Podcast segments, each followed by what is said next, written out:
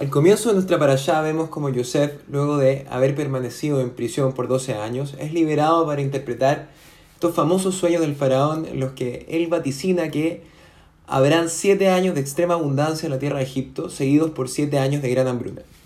El faraón quedó tan impresionado con la interpretación de Yosef que no solamente lo liberaron de prisión, sino que lo designaron virrey de Egipto para llevar el, el plan de racionamiento de alimentos que él mismo había sugerido al faraón. Luego de esto, él anterior amo de Yosef, Potifar, el mismo que lo había enviado inicialmente a la cárcel, le entrega en matrimonio a su hija, con la que en los primeros siete años de abundancia de Egipto, en Egipto, Yosef tiene dos hijos, Menashe y Efraín, quienes nacieron en Egipto, nacieron en el exilio. El rey nos comenta que en general en el exilio se requieren o se requiere el uso de dos enfoques hacia el mundo que en apariencia son contradictorios. Por un lado, en el exilio debemos estar constantemente en guardia, a la defensiva contra las influencias dañinas que podemos encontrar. Y por el otro lado, debemos también involucrarnos en el mundo exterior para de esa forma influenciarlo positivamente, o sea, iluminar para afuera. Es evidente que este segundo enfoque de influenciar nuestro entorno donde quiera que estemos es un logro mayor que la mera preservación de nuestros valores. Sin perjuicio de esto, debemos primero cuidar, guardar y preservar nuestros valores, porque si, olvidamos nuestras raíces y sus fundamentos, nada tendremos que, con, qué contribuir al mundo, sino que terminaríamos fundiéndonos cada vez más en él. Los dos hijos de Yosef, quienes nacieron y fueron criados en Egipto, el lugar más profano del mundo, personifican estos dos enfoques. Por eso Yosef llamó a sus hijos de la forma en que los llamó.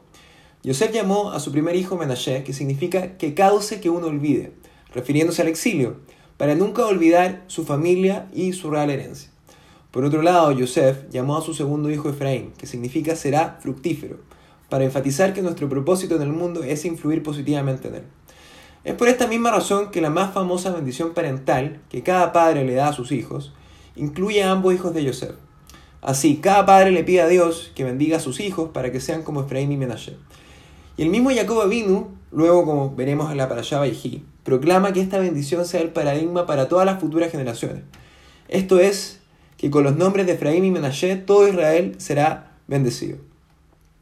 Y la razón de esto es que Jacob vino vio proféticamente que las futuras generaciones, en tiempos difíciles de exilio como el nuestro, cuando los role models como él o los patriarcas fueran cada vez más escasos y las fuerzas de la asimilación y el secularismo estén en auge, la figura de Efraín y Menashe, quienes a diferencia de sus padres y abuelos antes de ellos, nacieron, crecieron y fueron expuestos al exilio, a una cultura muy diferente.